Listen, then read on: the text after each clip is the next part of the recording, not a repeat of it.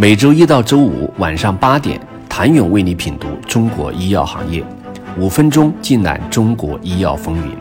喜马拉雅的听众朋友们，你们好，我是医药经理人、出品人谭勇。二零二二年对药企而言是不寻常的一年，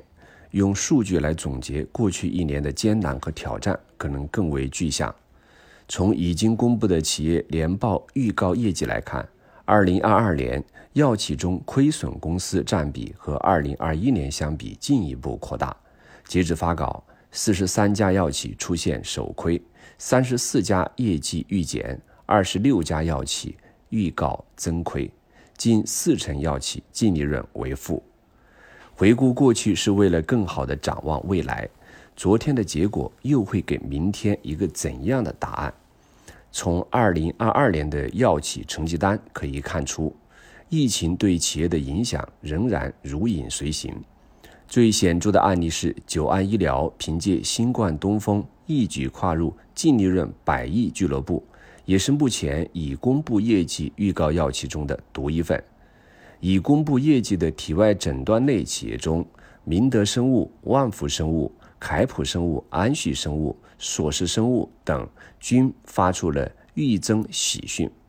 此外，过去一年多次经历大起大落的 CRO 霸主药明康德，距离进入净利润百亿俱乐部仅有一步之遥。公告显示，药明康德预计归属于公司股东的净利润约九十四亿元，同比增长百分之八十三。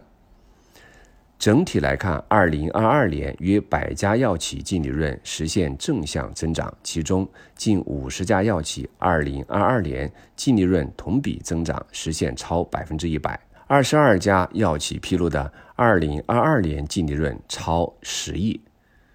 有得益者也有失意者，业绩预告业绩榜上，君实生物、步长制药、ST 康美等近十家药企预告亏损将超十亿元。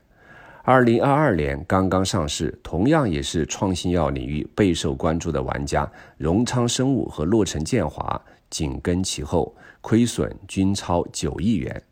从已披露的药企业绩来看，四十三家药企在二零二二年遭遇了首亏，有荣昌生物这样刚上市的新人，也有甘李药业这样的行业老人。三十四家药企公告业绩将预减。二十六家药企二零二二年业绩增亏，近四成药企二零二二年净利润为负。除去疫情的影响因素外，政策的变动依然把握着医药行业的脉搏跳动的关键节奏。甘李药业在此次的业绩预告中披露，二零二二年预计亏损三点九亿到四点七亿，这也是其上市以来的首次亏损。公告中表示，亏损原因主要来自集采中标产品价格大幅下降，导致收入下降；公司销售费用投入及研发投入加大等原因。已经公布年报业绩预告的八十四家化学制药企业中，共有十四家企业宣告二零二二年业绩首亏，占整体比例并不高。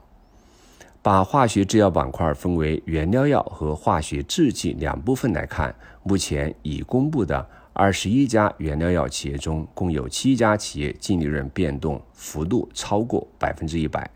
但因为原料药企业本身净利润数字较小，增幅显著，但实际利润数字增长并不明显。海普瑞在公告中提到，公司在二零二二年不仅加大了新订单的获取力度，而且着力调整产品结构及提升综合效益，使 CDMO 业务在二零二二年营业收入及利润双双提升。美乐华同样提到，公司在过去一年积极发展 CDMO 业务，加快企业升级转型。奥翔药业的年报预告中也提到。公司主营业务发展良好，CDMO 业务、特色原料药业务均取得了较快的增长，而业绩排名靠后的原料药企业名单中给出的原因也有一些共性，因为投资业务出现商誉减值是常见的亏损原因之一。值得注意的是，目前预告中增幅最大的原料药企业是 ST 冠福，公告同比增长。百分之三百零五到四百九十三。但基于公司在二零二二年与相关债权人和解记提坏账准备，以及对子公司商誉减值的计划，公司扣除非经常性损益后的净利润同比增长仅有百分之二十四到八。二零二二年各个细分行业哪些在闷声挣大钱？又有哪些行业逐渐成绩日落西山？请下周一接着收听。